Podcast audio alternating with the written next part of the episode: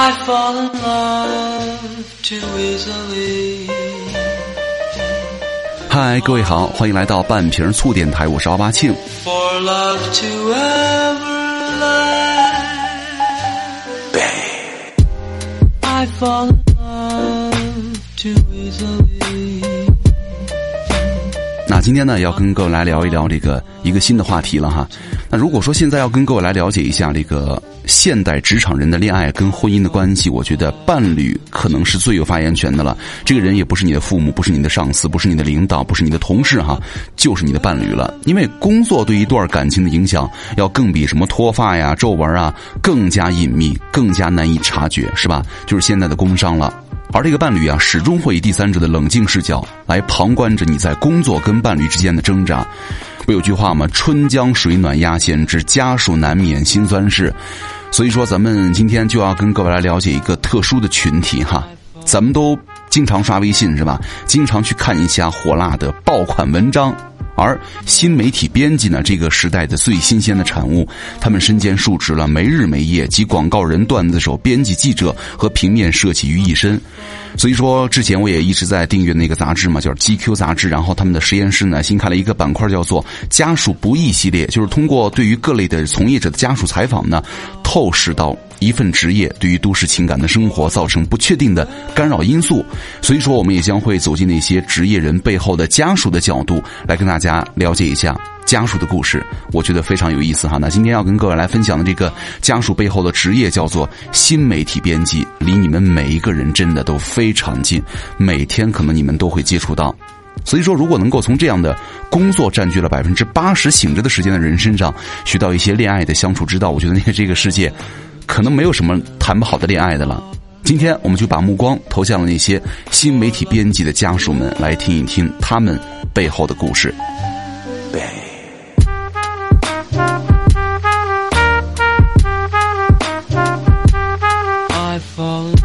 第一位受访者叫做刘星，女，受访者的伴侣呢是某育儿类的大号流程编辑，恋爱两年了。他们在发布前最后一刻呢，他说：“说实话，哪怕到现在，我也不知道他的作息时间，因为真的太不稳定了。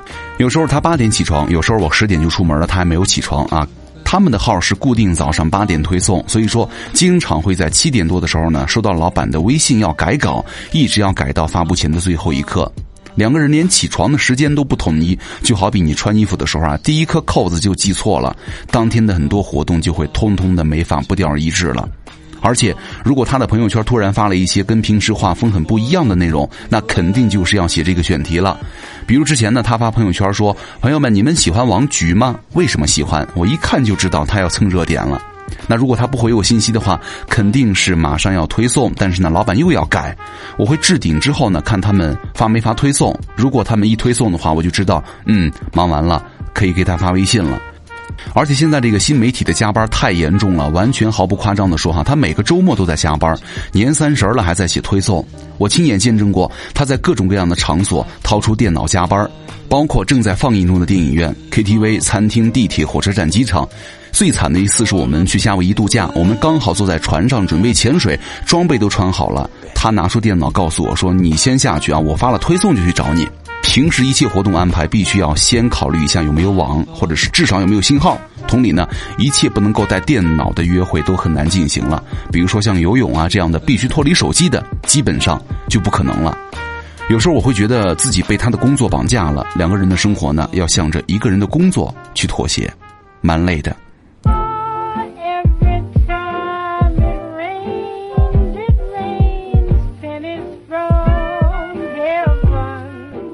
第二位受访者叫做余文乐啊，呵 呵男，受访者伴侣呢是某时尚大号的视觉编辑，相恋三年。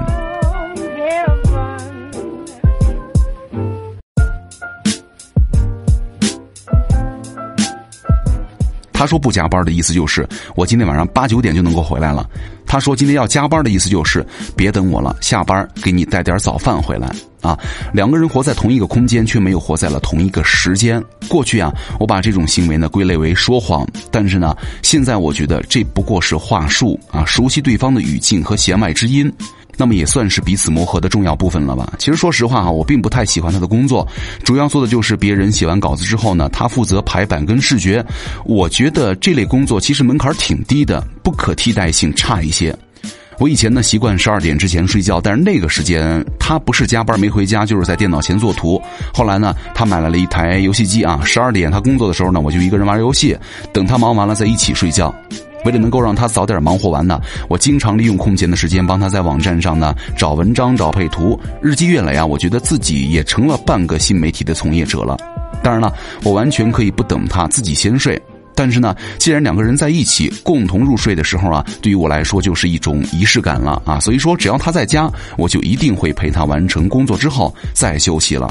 如果说有什么影响的话，那就是其实有时候打算睡前爱爱一下的是吧？但是呢，晚上九点多动了念头，等他忙完已经快要凌晨两三点了，再汹涌的荷尔蒙啊都退潮了。很多时候啊，他一工作起来，我就会被屏蔽掉，喊他帮我倒个水啊，切个水果呀，完全不会有任何回应。经常是约好了吃午饭，忙完了，一看表，已经下午五点了。如果你问我在他心里，我和工作哪个重要？我觉得我还是我哈，只不过工作往往是紧急的，而一般人呢都会先做不重要但是紧急的事情。我不认同在恋爱当中特别矫情的人哈，比如说对方因为加班搁置了自己一次，就要要死要活的说你不爱我了，至于吗？工作本身已经很困难了，伴侣应该做的不就是那个坚强的后盾和那个温暖的港湾吗？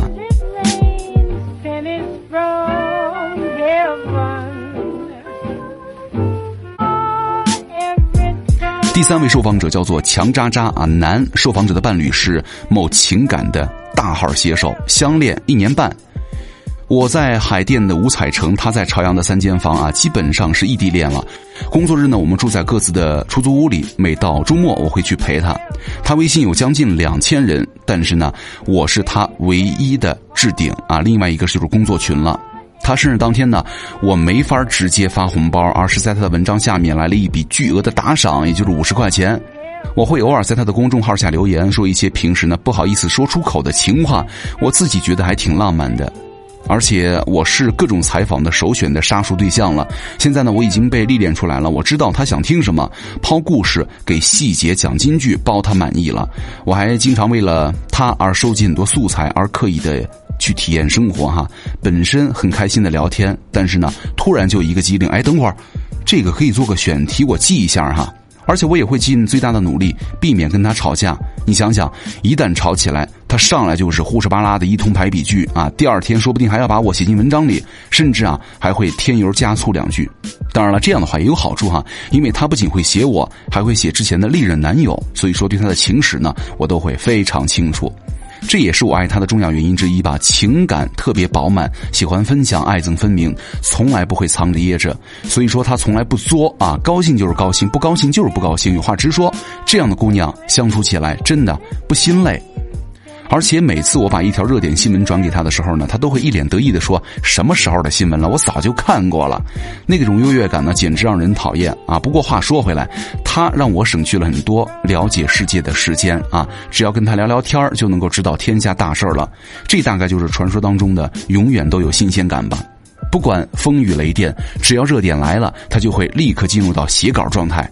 有一次呢，他针对某个热点的社会事件呢，写了一篇文章，特别煽动，连我都觉得挺好的啊。但是呢，好多人骂他是什么吃人血馒头啊！一天之后，那篇稿子就被删帖了。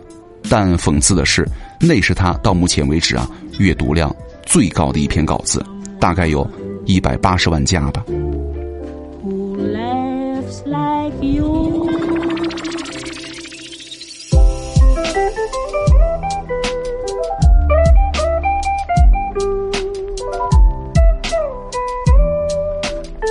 第四位受访者叫橘子女，受访者的伴侣呢是某美食公众账号的运营，相恋两年啊。他经常会让我帮忙选标题啊、选词语、选图片然后呢凑过来说一个：“亲爱的，这两个你喜欢哪个呀？”我是他们公司盲测的人员库里最可靠的，一篇文章预览版给我，哪儿有意见呐，哪儿有意思呀，哪儿太换场了呀，我都可以给出一个很明确的反馈。然后呢，还有一条隐藏的定律，就是每个新媒体的编辑家属呀，都一定会在至少一个群的标题里他第一次征求我是否愿意加入到标题群的意见的时候呢，我特别开心，立刻就答应了。因为我觉得一个男生愿意让女朋友进入到自己的工作圈子，这是信任的表现。当然了，我不可能会给他掉链子哈。每次他们老板在群里发标题啊、投票啊，我都会迅速的回复。有时候呢，甚至还会帮忙多起两个。我让自己身边的亲戚朋友都关注了他们的公号哈，甚至比他们还在意阅读量，因为他们的奖金啊跟阅读量是挂钩的，所以说我会时刻关注着，提醒他，哎，你那篇现在几万几万了，离奖金就差一点的时候，我还会号召朋友们帮他刷一刷。有时候我会跑到他的文章下面留言哈，什么写的真棒啊，给编辑加鸡腿之类的，做的是他姻缘的水军。当然了，他一离职我就会立马取关了。其实他不管看什么文章，打开之后呢，都会先拉到最底看一下阅读量啊，算出每分钟的阅读量的平均数之后呢，再安心的翻到开头看一下内容。电脑长在身上，永远在刷朋友圈，而且呢，写稿的时候绝不允许有人在你旁边稍微靠近一点都不行。不过这些都是虚的哈，他真正实实在在的职业病呢，就是颈椎病了。我还是希望他能够对自己的健康上点心。总的来说呢，我不算是粘人类型的，也不算是那种小公举，我也不会去依赖他照顾我。但是呢，我希望他能够一直陪着我。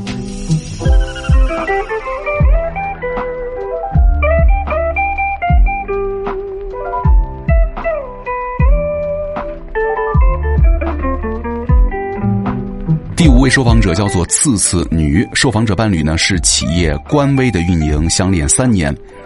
他的工作完全打乱了我的正常的生活规律，基本可以概括为昼伏夜出。他还有个非常荒谬的观点，叫做只要我不睡觉，今天就不会结束。靠死撑的方式把一天活成了二十八个小时。我觉得他的工作本质上就是在帮人打发马桶的时光哈。整个行业就好比是一个镶钻的蹲坑。目前呢，的确还有很多人在关注，但是总觉得已经要迎来大萧条时期了。虽然也没有人知道具体的时间呢到底在哪儿。总之，我不支持他做这个新媒体，至少我并不能够把这个当做成事业来长期奋斗，每天追追热点呢，抖抖机灵。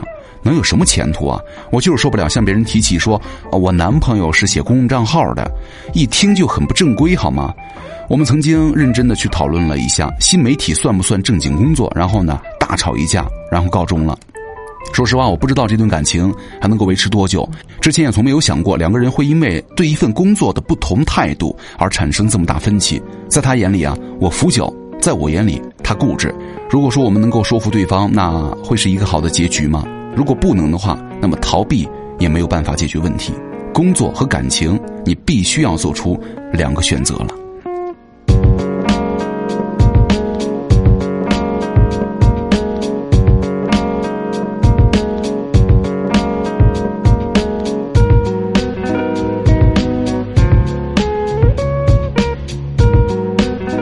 好，这个是以上给各位带来的五位这个新媒体编辑们伴侣们的一些。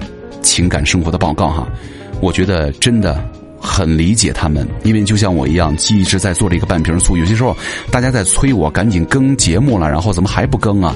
有些时候并不是我特别的忙，而是确实没有找到特别好的选题也好，然后哪怕找到了好的东西，还得考虑一下有没有好的这个开场的音乐，因为。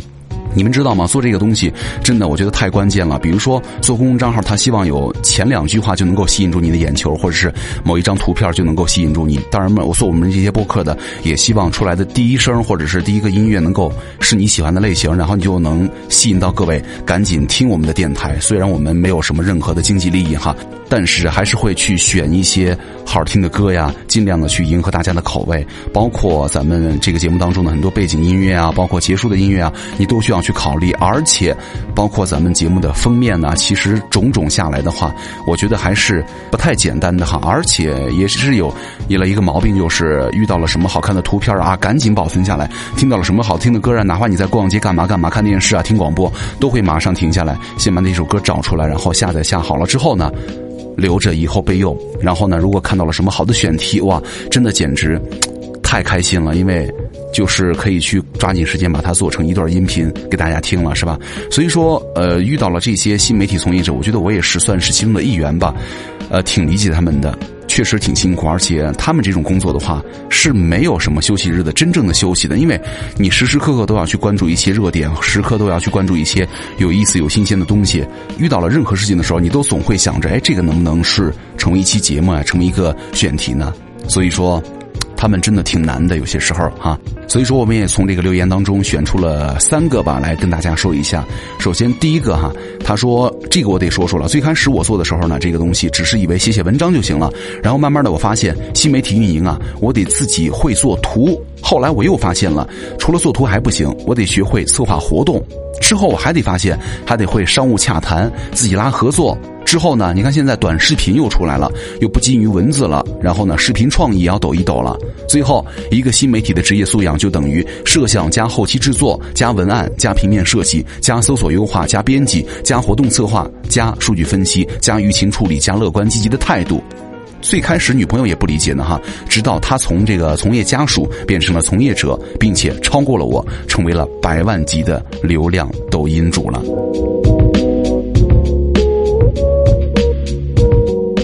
啊，第二位留言者叫做杜杜卡丘，他说：“作为一名资深的新媒体编辑的家属呢，看到了这篇推送，我是笑着笑着就哭了。在他做新媒体的第一年呢，我至少有五次以上在周五晚上被放了鸽子。一个人吃烛光晚餐的滋味真的太不好受了。在他做新媒体的第二年，一旦他说能够早下班，我就会立马冲进菜市场研究各样的菜谱，就为了难得一遇的晚餐相伴。”抓不到晚上的他，我就早起给他做早餐，就想跟他一起吃个饭。终于把他吃成了脂肪肝。然后呢，在他做公号的第三年呢，我每天至少要问五遍：“今天要早回来吗？”他已经不敢给我任何承诺了，因为每一次承诺，很多时候都是立了 flag。早上我起床，他还在睡觉啊，我不敢打扰他。偶尔他早上上厕所，迎来了好不容易的相见，我都会笑着对彼此说：“好久不见。”马上就是他做公号的第四年了，我正在考虑也去做新媒体运营。既然等不到他下班，不如陪他一起加班，真好。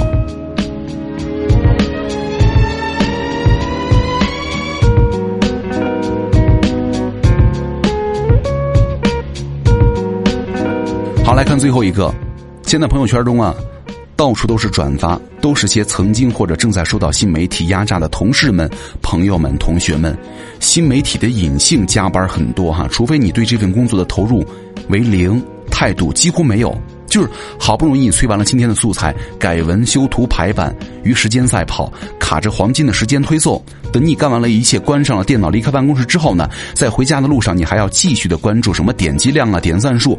回到家吃饭、洗澡、睡觉。脑子里的时候又开始想一下明天推送的内容了，而所谓的节假日呢，就是新媒体加班狗们的加班日了，一日复一日，时间压力、传播转化率的压力呢，都熬成了身上的疾病。现在我大概已经很能够理解为什么新媒体啊经常会找大学生来做了，因为，并不是说这份工作不好，这的确是一个非常容易入门又能够学到东西的行当，但是呢，是非常的消磨身体的，入行容易，维持却很难。如果各位你们真的有心想从事这份工作，还请大家对你们的身体好一点真的，他可以学到东西，但是还是要注意身体。真的跟大家分享完了这一篇之后呢，我真的是蛮有感触的。他们这一行真的是很不容易，因为包括你看现在很多所谓的一个网红啊，之前有一段时间不是大家都在流行那个炫富衰嘛，是吧？我也是发了一个在我的微博里，然后各位也可以去关注我微博哈，奥巴庆。就是我去拍的时候，我会发现。那些网红拍的好看的人呢，还真不简单。因为第一你要选角度，第二呢你要讲究摆的位置，第三呢你要在下面趴的无数次之后，你才可能会有那么一两张好看的照片。所以说，真的是有些东西，我们只看到了他们外表的光鲜，没有考虑到他们背后的一些下的功夫，是吧？网红不好做，其实新媒体编辑运营真的他们都也不好做。哪怕把一篇文章，包括把这篇博客发出去之后呢，我也会去时不时的关注一下，就是我们的点击量啊，包括有没有人又是在底下呢说一些风凉话之类的。其实，呃，你作为一个内容的输出者也好，就是或者是作为一个内容的搬运工啊，或者作为一个内容的分享者来说，你还是会在意一些听众们给你的反馈的。所以说，呃，挺理解的。其实废话有点多哈，但是我觉得真的给我的感触也蛮深的。就是下次咱们再遇到你喜欢的文章的时候，咱们看完之后不要着急关死，给他们点个赞，或者是留个言鼓励他们一下。我觉得这些都是你们善良而美好的品质，都能够鼓励每一个在后面默默工作的人继续前进的动力吧。包括我是吧？你们听完了节目之后，点个赞呢，或者留一个言，我觉得有些时候我看到了之后，真的都特别暖心。我真的好，那本期呢跟大家的分享就到这儿了。我是奥巴庆，那我们下期会是什么样的选题呢？之前有很多人给我留言说要做设计师哈，我也收到了很多好朋友给我的这个推荐，我也会这个搜集一下资料，等着有合适的选题的时候，我们会把这个设计师来跟大家分享一下。那我们下期见了，拜拜。It's so sweet. Don't you love